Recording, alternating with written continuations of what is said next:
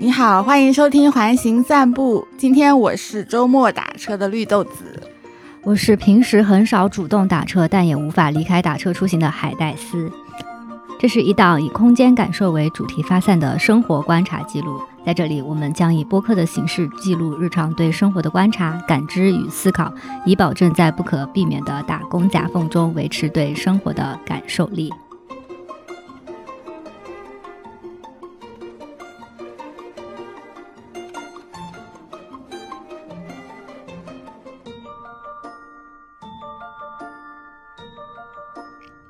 上一集在评论区有一位听众派特里克星给我们留言说：“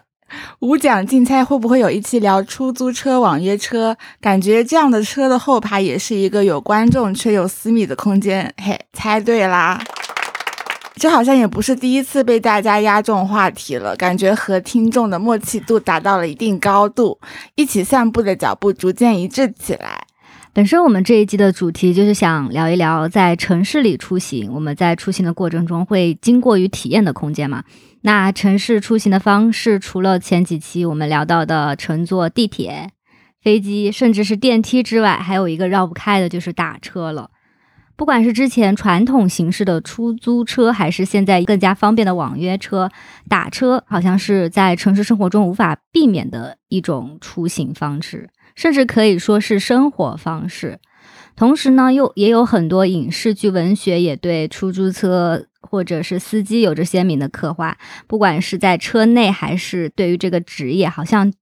都充斥着一些戏剧性。本期我们就想从打车出发，聊聊乘坐出租车、网约车的空间体验，以及那些打车的人与开车的司机之间发生的故事。我觉得打车跟其他公共交通不一样的点，就是车是一个更加具有私密性、专属性，然后很有定制感的一个交通工具，就它是随时随地、随叫随到的。但其实我跟海带丝，我们俩在有体力的情况下，都是比起打车更加。偏向坐地铁的类型，所以呢，为了丰富本期的角度，我们请到了我们的好朋友某网约车平台钻石用户沙发儿来和我们一起聊天。大家好，我是热爱打车的 Let's Talk About 主播沙发儿，欢迎欢迎。就是我们的嘉宾，除了是钻石用户这个身份之外，也有一档自己的播客，叫 Let's Talk About It，就是分享自己与好朋友进行心理咨询的一些感受。如果有感兴趣的朋友，也可以关注一下，我们也会放在 Show Notes 里面。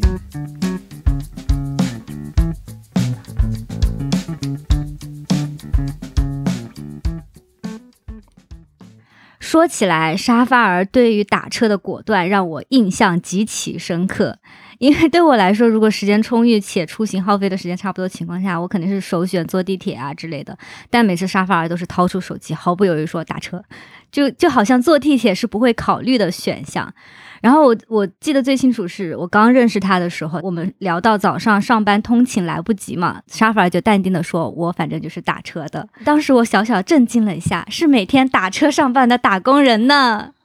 感觉沙发儿是我认识的朋友当中对打车出行最为执着的一位。我记得有一次我跟他在外面忙完，一起准备回家，然后我俩看了一下导航。然后发现打车跟坐地铁的时间差不多，然后我就说，啊，打车也没有很快，那我们就坐地铁吧。嗯，但他就说，坐地铁也没有比打车快，那当然是打车喽。当时我就觉得大家的出行方式好不一样，还挺有意思。你有记得吗？我有吧，就是这个情况出现太多次了，没有什么，没有什么必要性记住。我当时就默默记下来说，以后一定要找他来录一期节目。所以我们刚开始准备这期的时候，就郑重其事的对沙法尔进行了邀请，想要对他进行一番灵魂拷问。现在就让我们正式采访一下沙法尔同学，请问你为什么选择打车嘞？就是明明也有其他的方式，为什么对打车这么果断的选择呢？就比如说，如果每天上下班嘛，就是租房的时候就不会特意去选择离地铁特别近的房子。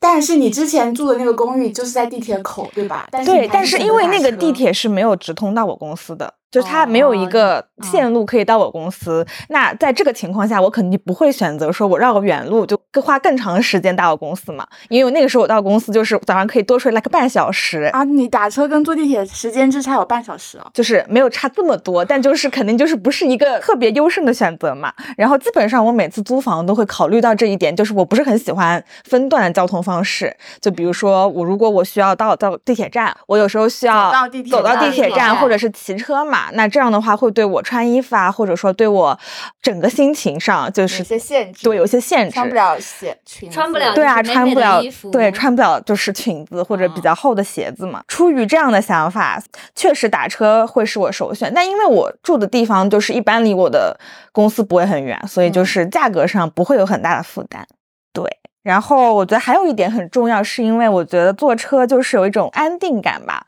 就是坐地铁啊或者坐公交，永远都会担心坐过站嘛。然后呢，我是就是属于如果我去坐公共交，因为没有人会叫我嘛，所以我会随时处在一种比较紧张状态。然后我就会就是时常 check 外面的站台到了哪一站，我会不会坐过站，就时常就会出现我。到站了，但是我人木在原地，然后突然想起到站了，然后就会冲出去，就会很紧张，所以我就就是不太 prefer 这种方式。嗯，就是一想到坐地铁你就怕自己坐过站，对，但是打车就不会，就是傻瓜式，就上了车对对傻傻瓜式出行，对对吧？嗯，哎，但是作为我每天坐地铁上班的打工人来说，就是有的时候我都不需要思考，我就有身体记忆，我知道我要在哪一站因为他没有坐过很多次地铁就想说，，OK 就地铁对我来说是一个很日常的东西，但是打车对你来说才是一个日常。那确实是习惯了嘛。哦嗯，可能可能对对沙发来说，点开 A P P 内部就是不需要思考的，反而就是走到地铁站是需要哦，思考的。对呀、对呀、就是我在出门前就开始焦虑，那我今天要穿什么呢？那我一会儿就是是不是会来不及呢？我是不是会出汗呢？就是我会就心里就是有一些的疑问。就是穿裙子，今天是不是坐地铁不方便呢？对，那我如果穿不了这个裙子，我要穿什么鞋子呢？就是会有这样的就是困惑。你没有座位坐的话，你肯定就不能穿一些厚底的鞋子嘛。哦，哦所以对于沙发来说，打车可以省下很多需要思考的步骤。哦，是的，就是不怎么受限制。哦，对，不受限制的出行。Yeah，不受限制的出行，而且我能在车上做一系列事情。比如说，比如说睡觉、补觉，早上也要补觉，下班也要补觉，下班也要补觉，然后早上我还可以就是在车上补妆，还可以吃早饭，然后还可以回回什么工作微信，这样子就感觉时间变得很多。突然，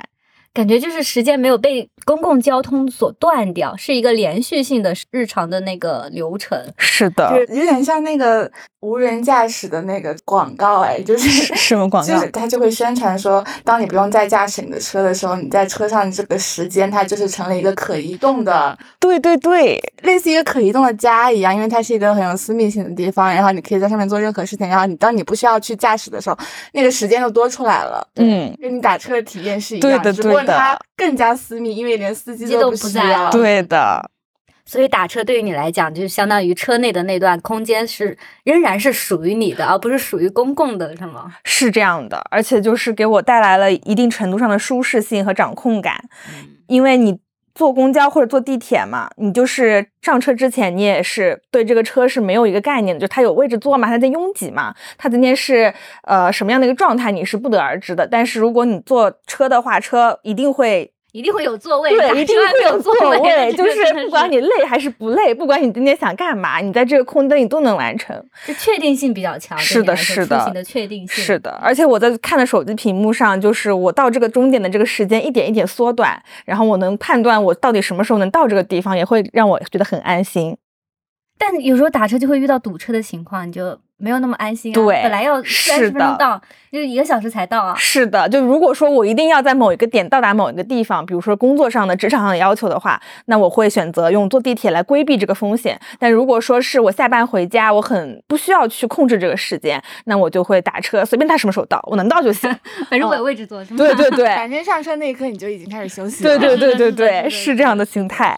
所以打车出行相当于就是有一种像是享受着出行的感觉，确实，在车上是有被很好的服务到。是的，而且如果在加班很累的时候，你打车也可以在车上就是马上进行一个修复。然后像我的话，我会经常就头倚着车窗，然后就是两眼无神的，就是注视着窗外的风景，对，窗外的风景，或者是驶过的车辆，或者是人，经常会有一种看电影的感觉，以车窗作为一个框框，然后呢，有时候会跟就是一起打车的朋友交流左边的车窗和右边的车窗的景色的差别，就感觉嗯也挺有意思的。但是坐公交车也有车窗呀，也可以看风景啊。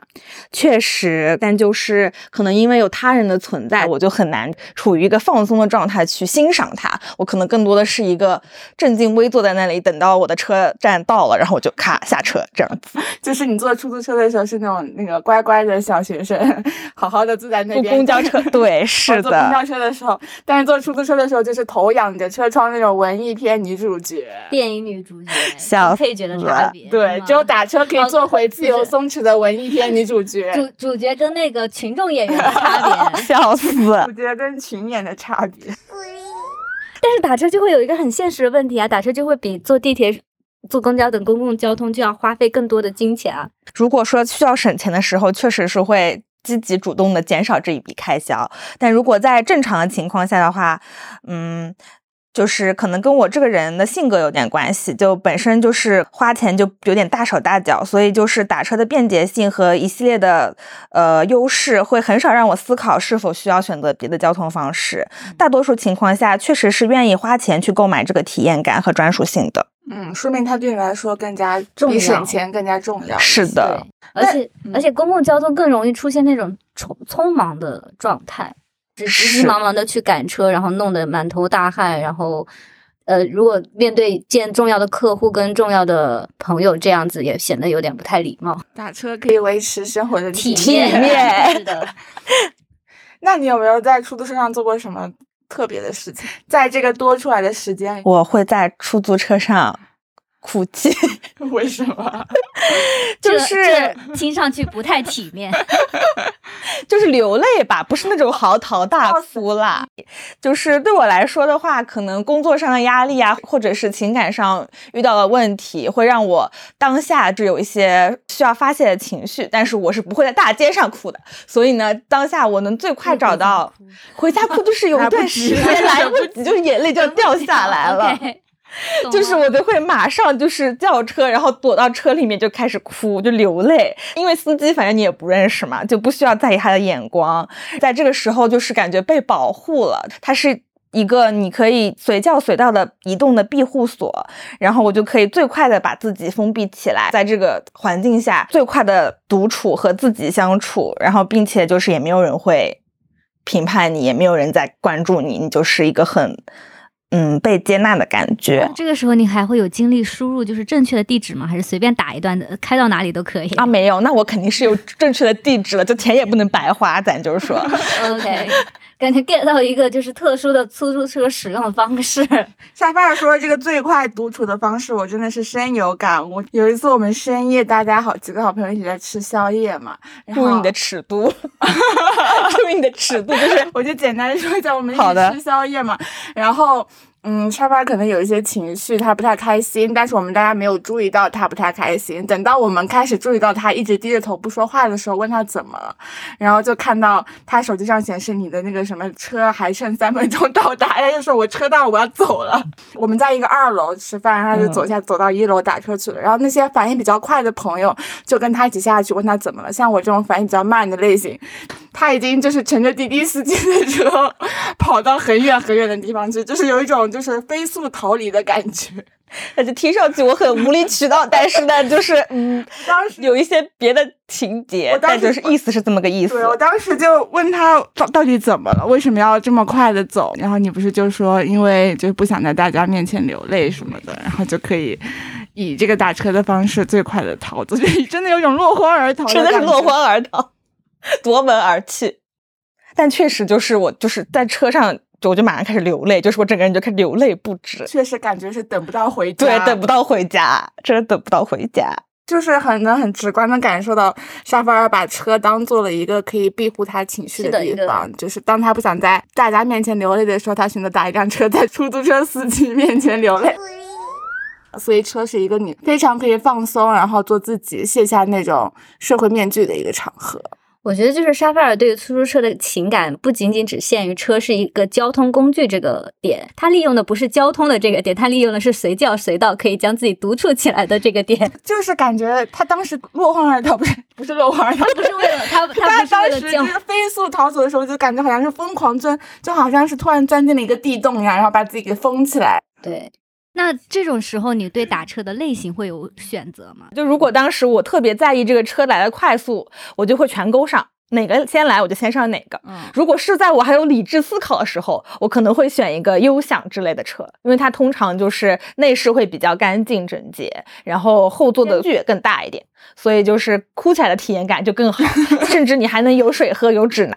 那我就很好奇，你是平时因为打车多会对这些不同类型的车进行比较吗？就比如说快车一般一般是什么样的一个，在你印象中是一个什么样的标签符号？然后尊享型是什么样的？是已经是你的人生经验了吗？是的，是的，就是点打车的时候，就是已经有了那个画面感，就是今天我是去上班的，那我就坐一个快车，它快嘛，首先它就是快车的数量是最庞大的嘛，嗯所以它来的速度也会更快一点，并且呢，它价格又比较低廉，你就可以没有什么心理负担。如果优享的话，通常是我有一些比较特殊的。日子要出门啊，见朋友，或者是去接朋友、接家长这样子的场合，我就会选择让对方体验感好一点的这个车型。专业了，专业了。那什么时候打专车呢？专车就可能就是一些不得了的日子吧，就是就印象深刻的是，我之前在伦敦的时候，和我前男友一起去机场接我爸妈，他就特地叫了一辆特别豪华的车去接我爸妈，就是为了就是给人一个好的印象。啊对，而且因为当时坐车时间还蛮长的，如果时长很久，然后后面后座很挤的话，人是很不舒服的嘛。嗯然后又坐了很长的飞机下来。对对对，所以就会有这一层的考虑。嗯，就好像确实，如果要去接一些重要的人的话，都会选择比较好的车型。是的，说起来，我有一个职场观察，就是跟老板打一起打车出去见客户的时候，一定要打尊享型车型，就是让老板也有一个好的体验出行。因为有时候，比如说见客户的话，你有时候也会观察到老板会有一些焦虑啊，或者着急啊，就是怕迟到，因为客户对于他来说是重要的人嘛。嗯，然后，如果车上的味道，如果还有那些就是不太好的味道，或者过窄啊，影响他的那个乘坐体验的话，就会对他的情绪不但没有安抚作用，还有一一种就是那种加强他的那个负面情绪的作用。他如果身上也沾满了，比如说有些快车上会有那个烟味嘛，嗯那也就是去见客户也是不好的一种是的等于你把一部分车上东西带到了客户的面前。对，我记得有一次我第一次刚工作的时候，我其实没有这个概念，但是那天我跟他一起出去工作，要打车嘛，我其实所有都都选了，但是来了一辆特别高贵的雷克萨斯，然后我就看着那个车停在门口时，老板眼前一亮，就可能他当时可能是心想，哎，这个小姑娘挺会来事的吧，就是是的，是会给老老板留下这样的印象，明天给他加工资。明天给他加工，但是没有，笑死。哎，那你们会打拼车吗？我很少，实在打不到车，特别绝望的时候，也会选择打拼车啦。但是打拼车，你没有办法控制自己坐前面还是后面。嗯嗯，而且打拼车不就跟坐公交地铁一样了吗？没有那个私密感与专属性。但是相对还是会快一点。至少有座位是吧？对，就是怎么样都有一个座位吧。那打车的时候，你会都会坐什么位置呢？打车的时候，就如果在可以选择的情况下，都会坐什么位置？以前还会选择前排，但是就是近几年就完全不会，就会直接坐在后面。哎，对，一般人都会坐后面，你为啥选择坐前排？可能因为当时不觉得说坐前排和坐后排对我来说有很大区别，所以没有刻意说，呃，要去选择。有座位就行对，有座位就行。就比如说我今天打到一个车，我当时如果对这个东西没有概念，我不觉得说坐后坐前面离司机特别近，我反感，我就会直接就是没有经过思考，打开车门就坐上去了。因为其实平时坐朋友家人的车，习惯性是坐前排的嘛，是的，那可能就是有这个习惯带到有可能对。并且对司机没有什么提防的，当时没有什么戒备心理。后面因为出现了一些不太好的新闻啊，或者是疫情的原因，就导致我就是会选择性的，就是刻意的去选择后排。嗯嗯，我每次有时候打到拼车不得不坐前排的时候，都会感到一丝拘谨。确实，毕竟司机离你机的特别太近，太近过于了接近。是的，是的。那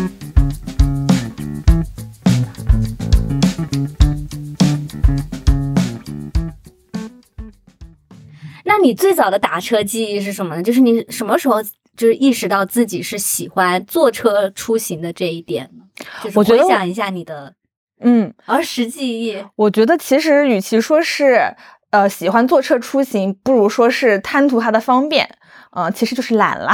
就仔细想的话，其实是很早以前小学。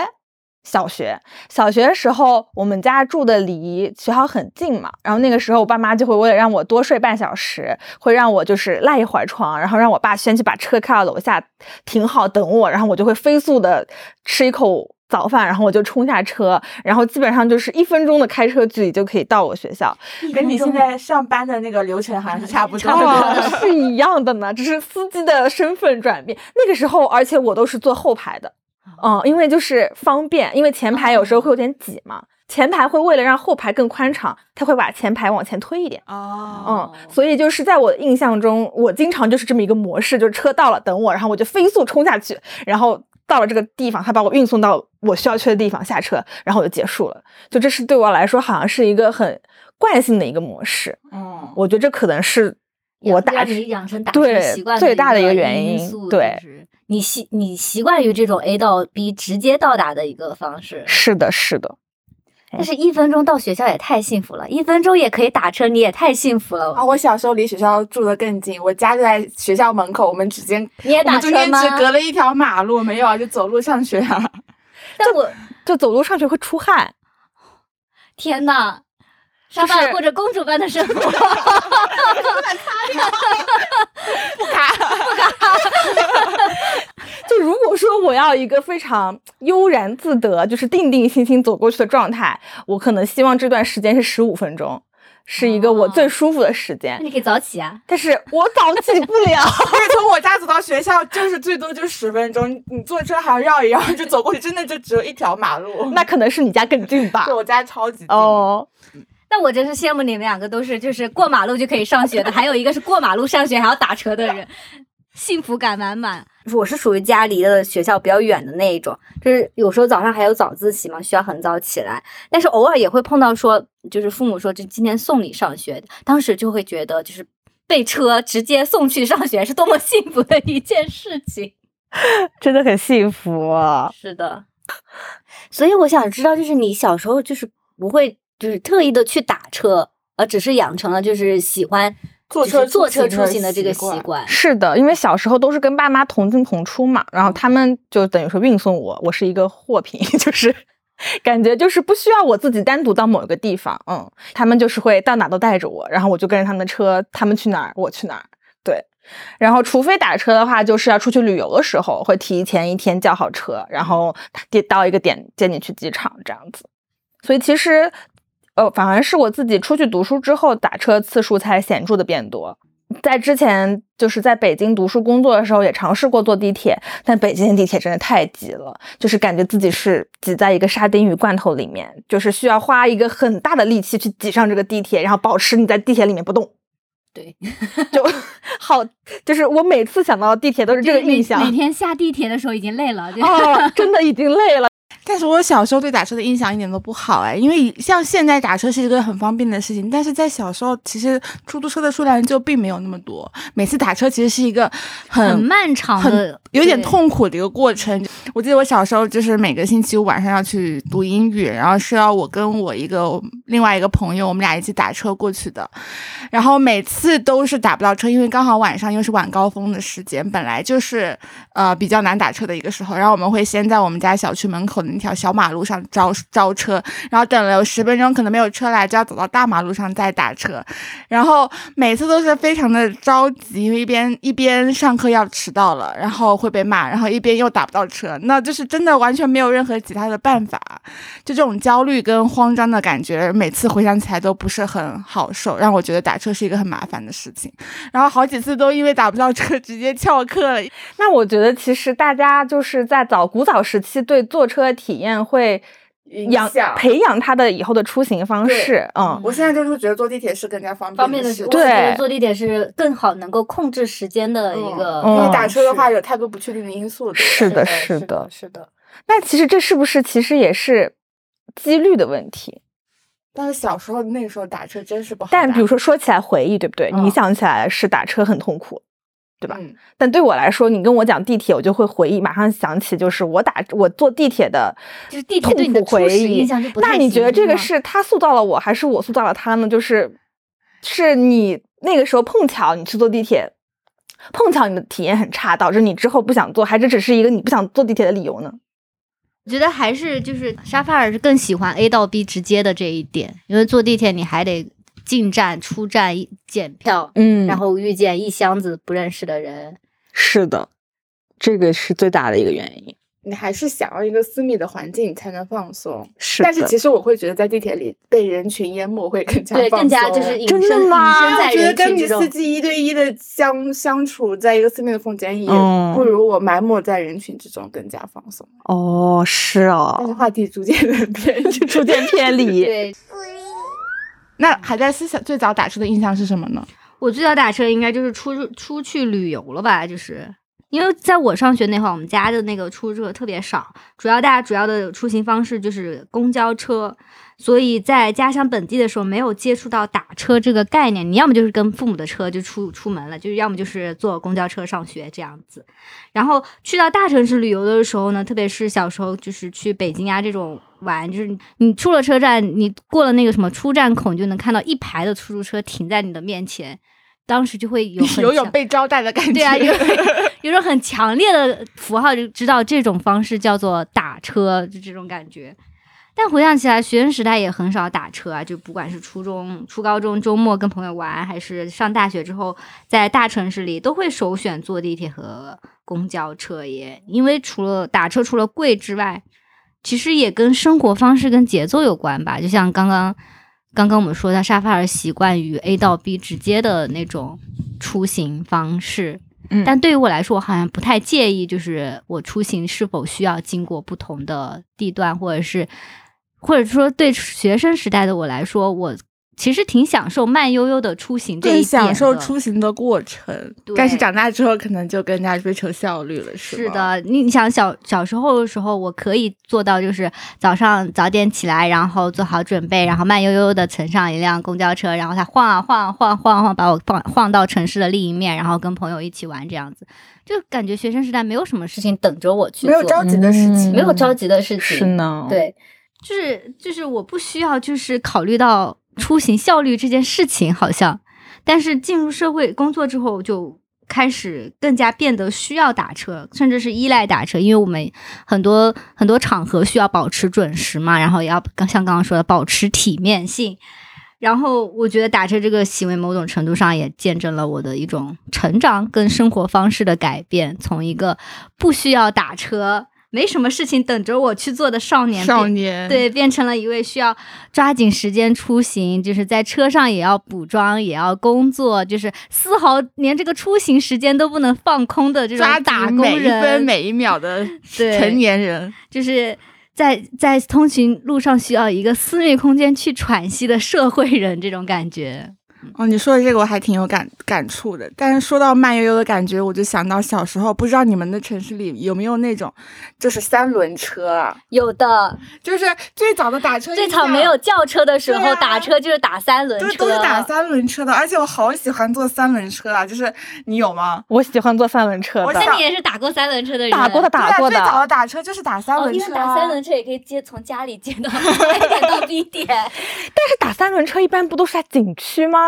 现在是景区啊以前是是以前在我们家小时候，它就是一个城市里公共交通的一种方式。就想象现在的那些轿车、出租车都是三轮车的样子。嗯，而且最早的出租车本来也就是马车啊，对啊对啊以前没有车的时候。然后我小时候的时候，因为我们我的活动范围很小嘛，就比如说一般就是从家里去商区广场吃个饭、遛个弯儿什么的，就是本身距离也是很近，可能走个路也就十五分钟的距离。自己开车的话需要停车，很不方便，所以经常都会跟爸妈一起坐三轮车出行。这个大概就是我最早的打车记忆。然后我就觉得坐三轮车的感受真的太好了，就那种晃晃悠悠，速度很慢，所以你那个风吹到脸上也是那种很轻柔的感觉。而且它不是完全把你封闭在一个空间里面，你是可以感受到。就是自然的风啊，然后你看风景也没有遮挡，整体就是那种很休闲、很放松的感觉啊。但是后来我就记得好像是奥运会还是什么时候吧，就是为了整个城市的仪容仪表，所以就取消了三轮车。当时我就遗憾了好一阵子。对，以前在北京生活的时候，地铁站附近就有很多那种拉客的三轮车，就是在共享单车没有普及的时候，你如果住的离地铁站比较远的话，你其实出小区是可以打到这种三轮车，他把你直接载到地铁站，然后你再坐地铁再去到公司这样子。嗯，我就觉得，就是不仅是我们变成了大人，整个整个城市、整个社会也是，好像是在往更加高效、更加整洁的这样一个方向进步的，耶，就是。从取消三轮车变成出租车开始，还有就是从要花很久的时间打出出租车，到现在可以在手机上很快的叫到一辆网约车，都是在让所有的那个出行的流程变得非常的平滑又高效，不浪费一点点的时间。对，以前打车并不像是我们现在这样随叫随到的，你是需要去大马路上等待的，你需要就是可能打车，就像我们刚刚说，打车并不是一个就是确定的确定的。确定的方式，你要等到自己能不能打到车，你都不知道这条路上能有几辆出租车开过，嗯。然后有时候，有时候一些就是那种比较高档的酒店，它是也是你需要打电话到出租车公司，然后他把你调度一辆车在那个大堂的门口等到你这样子。是的，就不像现在就是开就是网约车的出行，就是彻底改变了传统出租车的那个市场模式嘛。你就是私人就是随叫随到，而且你甚至可以选择车型，选择你。出行的环境这样子，哎，那那出租车真的还蛮有，就是有城市感的。因为像现在，如果像去山里的民宿玩啊，你还是会担心叫不到车。嗯，我可能从火车站可以叫到车过去，但是我回来我可能就叫不上车了，就是会有这方面的担忧。但是在城市里就完全没有这样子的担忧，好像出租车的密度也就是可以感受到城市化的一个嗯指标。嗯。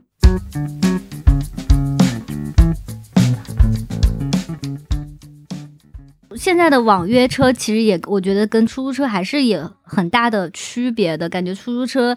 其实是更加规范、贵、更加职业的一个标志性的存在，但是网约车好像去除了这种职业化，就是大家都可以开网约车。我觉得明显的区别就是出在出租车里，出租车的司机跟乘客之间是有一个挡板的设计的，所以特别是坐在后排。对啊，坐出租车的时候感觉。乘客跟司机的那个距离感是有被界定过的，但是坐网约车就没有。哎，就是像以前还没有手机支付的时候，每次打出租车都要从那个隔板的缝里把那个纸币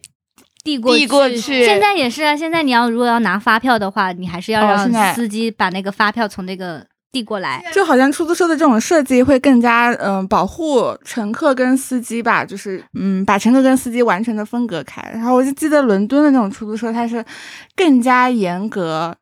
就玻璃玻璃隔断挡着嘛，上面是隔玻璃隔断，下面是实的，就你还是可以看到司机，只不过说你要跟他说话，你得很大声的跟他说话才可以。对我，伦敦出租车是从二战的时候开始沿用下来的设计嘛，然后当时可能因为治安的问题，可能会有一些抢抢劫啊司机的情况，所以会有做这样子的保护措施。对，嗯。中国的出租车的那个隔板也最开始也是为了保护司机的钱不被被抢，就是一天下来所有的钱都在车上摆着呢。是的，而且疫情期间很多网约车也会自己自觉的加上那道膜，对，那道膜，对，嗯，就像就是刻意的要跟你分开，因为出于卫生上的考虑嘛，他也不想被你传染。大家其实对对方来说都是一种放心，对，互相是一种保护的。是的。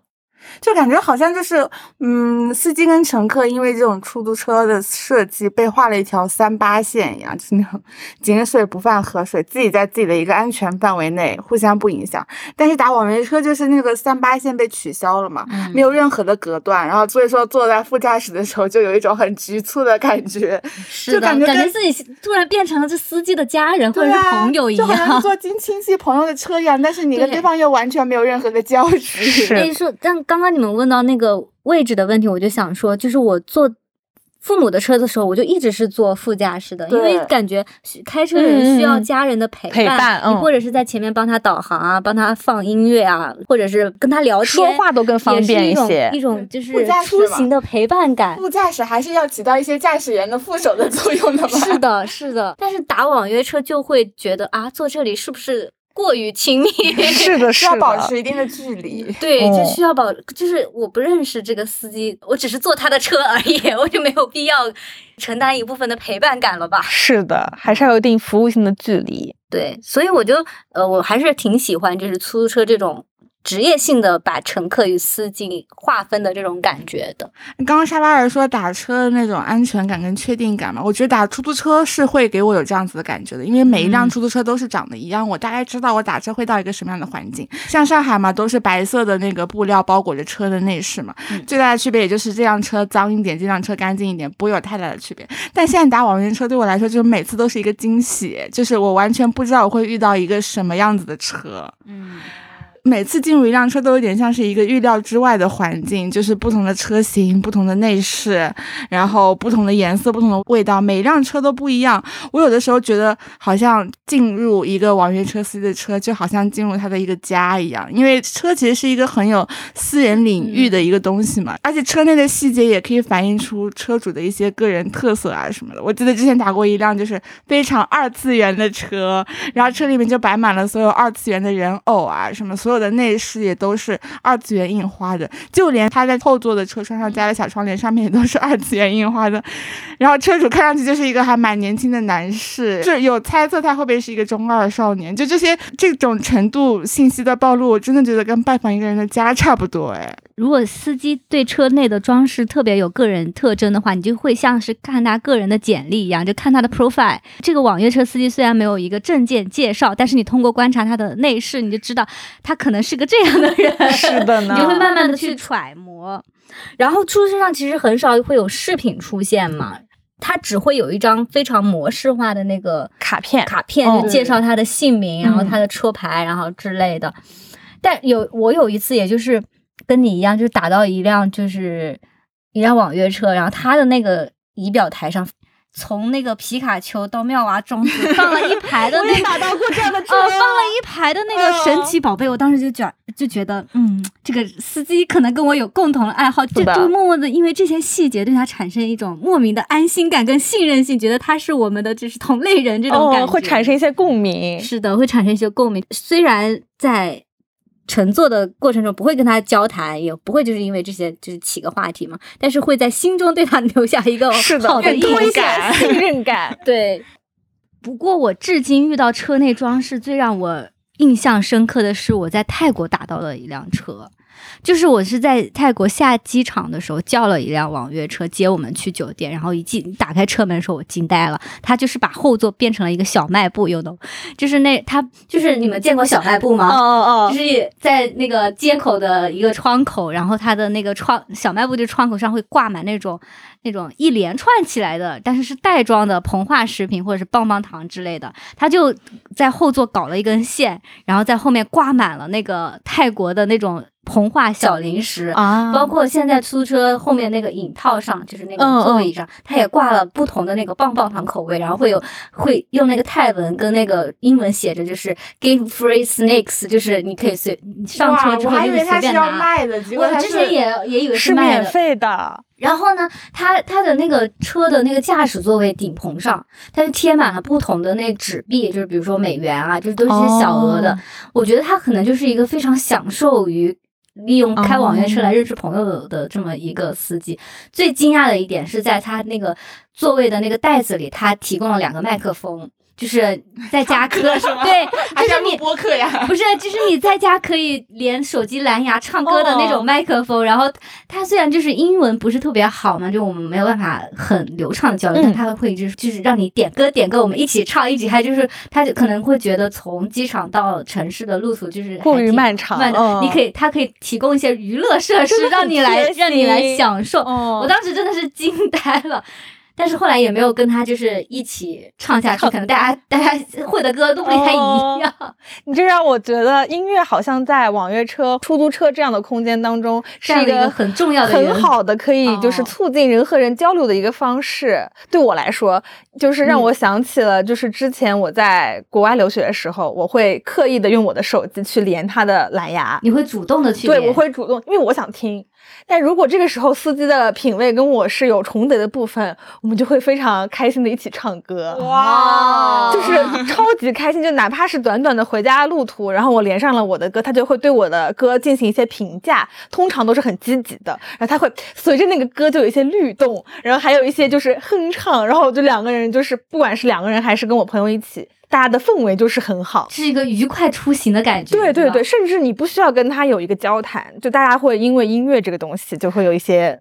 是的，我当时看到那个麦克风的时候，我就觉得，就是虽然大家语言不同，但是音乐是一种共同的语言。然后我当时唱起来的时候，就是整个的那个出行的氛围，就是路程上大家都很开心，不管是我，我作为一个。刚下飞机的游客，还是他可能坐了开了一天的司机，大家就是那种开心的氛，开心的情绪就被传染了。是的，是的我，之前在西班牙的时候也遇到过一个司机，他是在里面放古典乐，然后他在等红绿灯的时候就会把那个两个手的食指当做那个指挥棒，在那边跟着音乐摇摆。然后，然后当时我跟我爸妈一起去玩，我爸坐在副驾驶，他还邀请我爸一起当那个指挥官，然后太可爱了。就是那个整体的氛围特别的开心愉快。所以说打车的时候，那个车内的音乐还是非常重要的元素。有时候，但有时候也会被车内的音乐就是影响到耶。是的，特别让我难以接受的一个点就是，如果下班就是加班到很晚打车回家，然后司机再放那种抖音 EDM 舞曲，我就会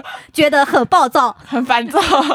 就是是的，就是心情完全被破坏了。就是会被影会被那种影响，就是是的就是啊我我觉得我会主动跟他说，就是司机能不能够关掉，或者是我小一点换小一点。哦但是我也能理解，可能开车开的那么晚，他可能需要调动自己的情绪，让自己不是那么困。有的司机不放音乐，他会放一些有声书或者有声故事之类的。对这然后我之前打车的时候，他一直在听，好像是类似世界十大谋杀案之类的，然后我就让我很害怕，你知道吗？坐在他的车毛骨悚然。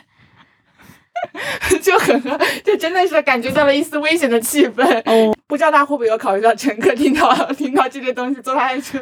真的有真的有安心就是打车时候车内的那些声音元素啊，真的是会影响到乘车的体验耶。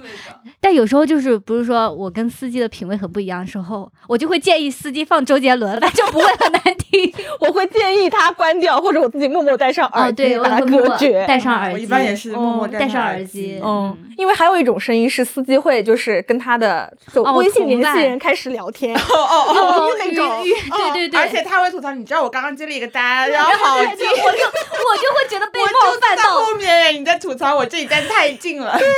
就还蛮好笑的。就很觉得就会觉得很被冒犯耶。对而且自己完全没有任何的存在感。哦，而且而且我会很讨厌我。就是司机在驾驶的时候在跟别人打电话哦这件事情，哦哦我也是我会为自己的安危感到担忧哎。而且我我有一次遇到一个司机，他就是边打电话边骂人，就是我听不懂那个语言，但是我懂但他就是很凶，嗯，我就觉得我坐车而已，大哥没有必要吧？他根本没有考虑到你有些司机好像是不会考虑到乘客的感受的，对他会觉得、就是、沉浸在自己的世界中。他就觉得他会觉得自己是个工具人。哎，不过确实坐别人的车，多少有一种命运掌握在别人手上的那种感觉啊。是的，是的，如果司机是一个专心开车，然后比较安静的司机，我会默默的给他好评。真的是难得的品质呢。嗯，但是你像刚刚我们说的是出租车司机，就是有时候会忽略乘客的存在感。嗯但是我感觉作为乘客，好像挺难忽略出租车司机的存在感可以我可以啊、我真的可以。不然他怎么放松嘛？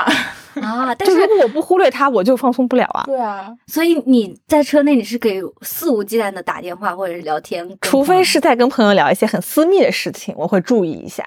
嗯通常情况下，工作啊什么普通的，我都是无所谓的状态。那我其实还有一点介意，就是出租车司机的存在。有的时候跟朋友在出租车上聊天，好像就不可以很放松的聊天，因为觉得就是有人在听我们的对话这样子。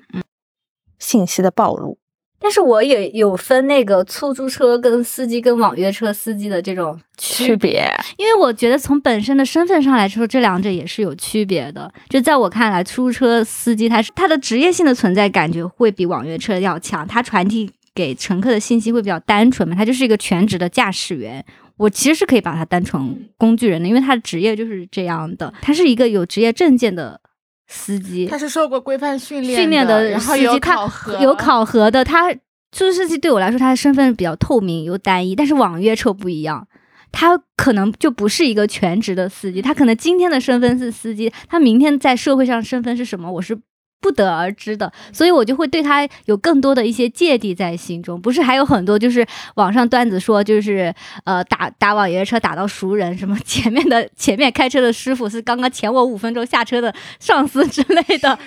但是你，但是你就不得而知他的真实身份是什么，所以我对网约车的司机的顾虑都会相对于比出租车司机的顾虑会更大一点。因为网约车司机更多的是兼职嘛，他通常会有多重的身份，他可能因为他只是兼职，他往往不会对这份工作那么的用心，所以你的体验可能相对也是不一样的。嗯，但是不管是出租车还是网约车，我都做不到像你一样可以肆无忌惮的打电话或者是干嘛。就是电影中不是会有那种。镜头就是拍摄出租车司机的前面那个前视镜嘛，然后会有就是出租车司机会偷听、偷 偷偷看后面、偷偷观察，就是后面乘客啊或者是干嘛的那种镜头语言的存在。我也会偷偷这样观察回去，但是我就很讨厌就是这种被偷偷观察到的信息，我不想就是以一种偷听或者偷窥的视角被他被陌生人了解到我的讯息。但是与司机聊天又是一另外一种状况。这种的交流就是相互的嘛，它不存在他偷听我的讯息，或者是我偷窥他的一个工作状态，而是我们在进行一个互相的信息交换。因为在跟司机聊天的过程中，就没有人是隐身的了。因为你当你跟朋友相处的时候，司机其实是一个隐身的角色，对，他是偷偷躲在角落里的第三者。对，但是如果是跟司机对话的状况下，他就是加入对话的那个人。对，是的，是的。我感觉出租车司机还蛮乐于向乘客分享他的一些。生活方式的，我觉得大部分乘客跟司机之间，司机是那个特别话痨、愿意说话的人，乘客更多是一种倾听者，乘客更加是像一个倾听者的作用。就大部分对话都是由司机开始发起的，他可以跟你谈论各种各样他对时事的观察，包括政治，甚至是一些什么鸡毛蒜皮的家常里的，他都是没有。反正我遇见都是他没有顾虑的跟你分享他的一些。有的时候他也会对你的生活产生好奇，但是更多的还是他去分享他的生活。对，所以有时候觉得出租车司机是一群很神奇的人，他们好像有很多的故事可以讲。你和他们交谈，有时候就像开盲盒探险一样，在一种就是真实与魔幻的现实之间穿梭。而且很多司机他都挺有那个交流的天赋的耶。就有时候我坐车会感觉，只要给司机一个话题，他就会。他就一直说下去，一直说下去，然后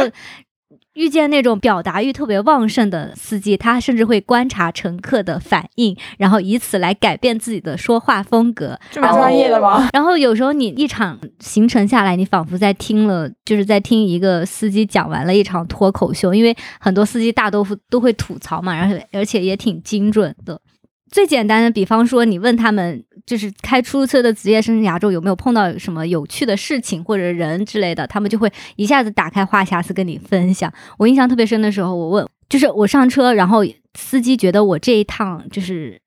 行程比较短，我就问他，那你出租车司机生涯你接过行程最短的一单是什么？他说我接过行程最短的就是从起点到终点只有一百五十米。他我他他一上车，我看这个定位，这不就是马路对面吗？然后我就问他：“你不过您过个马路不就到了吗？”然后那个人跟我说：“他说，那我就我我就不愿意过呀，我就想要 你送我过去。”你又理解了，超理解的。而且是个上海司机，我这我还清楚记得他的那个那个说话语气，他真的根本不就是马路对面吗？你走过去不就好了吗？然后就是，我就当时就觉得这个故事真的是让我印象深刻。然后，同时也会觉得。开网约车和开出租车真的是可以遇见各种各样的人呢。是的，我让我想起了上次碰到了一个司机，他也是我就是跟他聊天气，他就可以开始跟我把他的家长里短全部都告诉我。我们上次碰到你那个服装设计师司机不也一样吗？我们只是问他几个问题，他就开始把他他的女儿在读大学，他老婆也是设计师，然后他每天早上几点开车，几点落车，全都告诉你了。是的。然后我们也问了他碰到过最奇怪的客人是什么，他就像是就是倒苦水一样，对，就是跟人家说，哎呀，我都碰到过最难缠的客人，就是喝醉酒了。就让我把他背上背上去。然后你想，就是他还就觉得很委屈嘛。对，那说我跟乘客也得保持一点距离，你这样对我提出无理的要求，我也很难办啊。就感觉平时他也没有机会可以说出这些让他苦恼的事情，然后就是他心中有很多故事，只要你问，他就能够从他的故事夹里找出一个跟你分享。是的，不过有时候也会觉得出租车司机们挺像一类民间哲学家，就是那种田野人类学家的，就是他们不经意间的一些开车碎碎念，却能够道出一些生活的本质。你想，他们会跟你说经济，会跟你说他们对这个社会的观察，也会跟你说家长里短，最后再给你总结一些过日子的究极哲理之类的。你记不记得上次那个服装设计师就是说，人嘛要看开点。哦，是的，是的，就他在讨论说，他以前是一个设计主管，到现在开滴滴，他的心路历程的变化，他自己是怎么平衡的？他说，嗯，我觉得吧，人就是要看开一点，就是的，不要想那么多。对对，像就是人要能屈能伸。对，就是 开开始给我们讲人生大道理。对的对我感觉的蛮多出租车司机都还蛮有，就是还蛮喜欢教人做事的哦那种感觉，是的想要把我的那个毕生的经验倾囊传授给你。对，是的，我发现我和司机对话一般都是围绕地点展开的，也就是要么就是你从哪里上的车，他对那个上车地点很好奇，或者你要去哪里。比如说，经常是从虹桥回来，然后就会关心你，嗯、是不是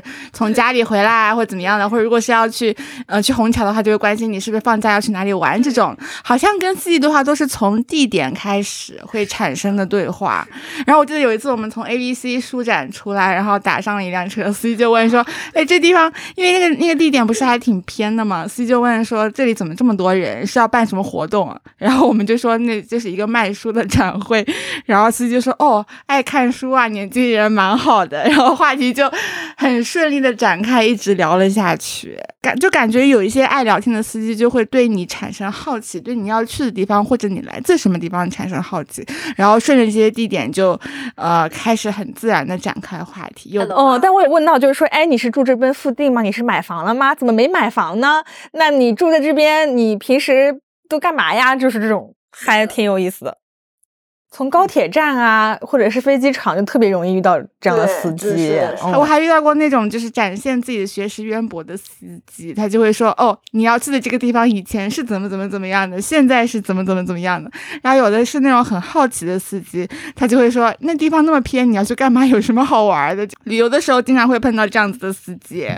就是但是以前打车，就是你再不愿意讲话，上车的时候也会有一个。最最开始的交流就是你告诉他你要去哪儿，但是现在我感觉就是网约车机制的出现，好像就是真的可以做到完全无交流的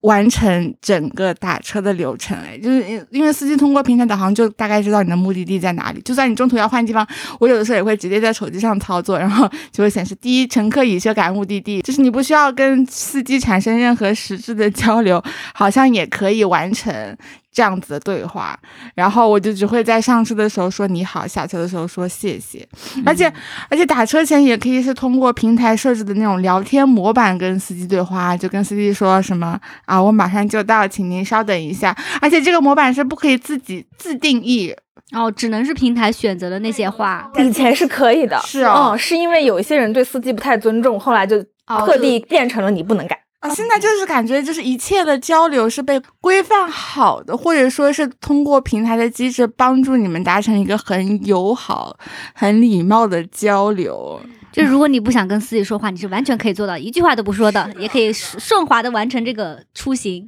因为像我这种比较有社恐患者的人，其实我还是挺，就是很多时候感到疲惫的时候，我也不想跟司机产生交流，这样子。但很多时候跟司跟跟打车的时候跟司机交流，其实并没有很大的心理负担也，因为因为就是司机毕竟是个陌生人，我不用承受他的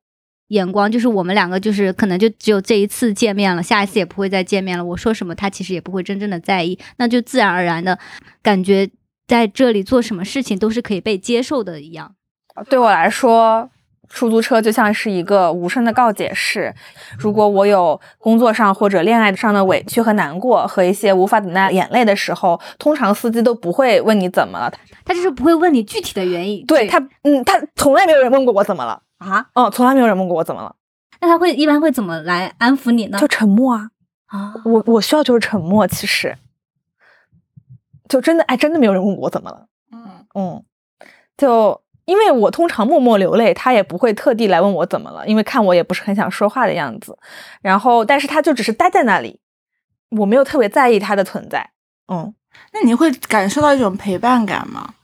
还是你就是可以完全忽视他的存在？我感恩，感恩感恩感恩他不说，我感恩他不说话，嗯因为如果是朋友，一定会问你怎么了。嗯，家人和朋友，我觉得或者是身边的人是没有办法忍受这个沉默的，他们会觉得我有这个义务要去安慰你，我有这个义务要去对你说些什么，让你觉得更好一点。但很多时候我是不需要别人来安慰我的，我就自己哭一哭，好一好就好了。嗯，所以其实我是感激他的，哪怕他不做什么事情。哎，你这个时候我好，我想到那个电影出出租车司机里面有一幕，就是有一个中年男人，他打了一辆车到一个公寓底下，然后到目的地了嘛，然后司机就把那个计表器给关了，然后那个那那人就跟他说：“你不要关，你让那个表继续打着。”然后他们就坐在那个车里，然后那个表就继续继续计时，那个钱就继续往下加。然后他就跟那个司机说话说：“你知道那个公寓里是谁吗？是我的老婆。”然后你知道，然后他就不断的问司机问题，然后司机可能在沉默中思考要如何回答他的时候，他就直接说我不需要你回答我，然后他就继续问司机问题，但他又反复跟他说我不需要你回答我，我很有共鸣哎，嗯嗯，就是需要倾听者而已。嗯嗯，因为经常有人问我你为什么要哭，我回答不上来。嗯嗯，但这是我就是憋不住的，没有办法回答的东西。嗯。然后可能通过付费的方式，然后找到一个倾听者，但他可以，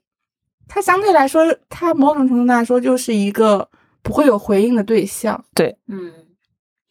有时候有些人主动跟出租车司机聊天，也是出于这一点耶，就觉得有些情绪没有办法跟朋友或者是家人说，因为他们会在意。。对，但是跟陌生人说的话，就是他们我们的对话是没有意义的，你可以不在意，我可以单纯的只说这件事情。是的我，们的会面也只是短暂的，对，我们可能只是在车内开启了这一段对话，然后他来回应你当时的一个情绪。就是我们俩的对话有没有共鸣没有关系，有没有就是那种特殊的关关系也没有关系，你只要就是陪我说完这段话对，就可以了。对，而且我们的对话也没有必要就是像跟朋友啊，或者是跟跟认识的人聊天这样，我们要达成一个共识，有一个目的什么的。我跟你交谈是为了获得一些什么目标？我跟你交谈可能只是因为我想叙说这一段的情绪。嗯，那出租车司机其实是一个很好的聊天对象，对，因为你到点你就会下车，然后司机也不会。哎，也不会追问你的话题，也不会追问你，就是这个事情怎么了，怎么怎么了？嗯你到点，你就可以自然而然的掐断这一段对话，掐断这一个这一个关系，你就走出去就可以了。好像一个一场月后即焚的对话，没有任何的哦真的。是的嗯，而且你完全不在意他怎么看你。就是你，就是你可以不限时间，也可以不限地点，就像就像沙发之前说的，你随时随地可以叫到一辆车。如果你当时想聊天的话，你是可以跟司机聊的，他甚至可以不用回对应，你就是把你的所有的那些不愿意跟熟人认识的人吐露的心事，你就是吐露给这位就是热心热心市民市民王先生，可能他就是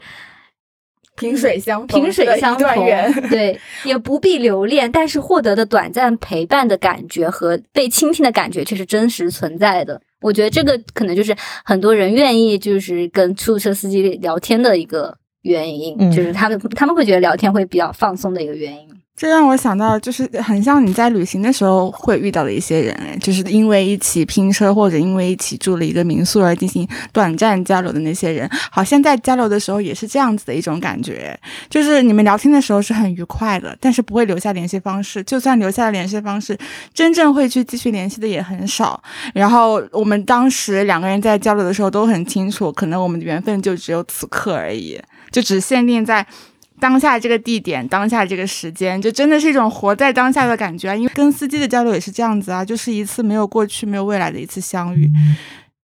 这样想来，就感觉坐出租车好像是有一点点一段小小的旅行的感觉，因为旅行的本质不就是去接触不同地方的文化嘛？然后感觉跟出租车司机交流的过程中，好像也是一种文化交流的过程，就是他会好奇你的生活，你会好奇他的生活。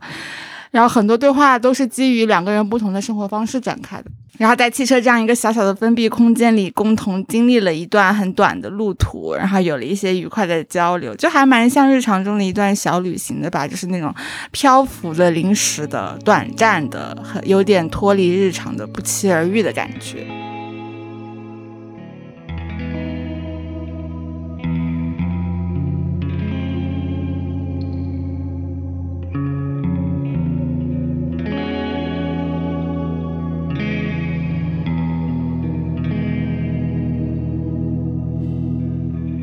那那我们就，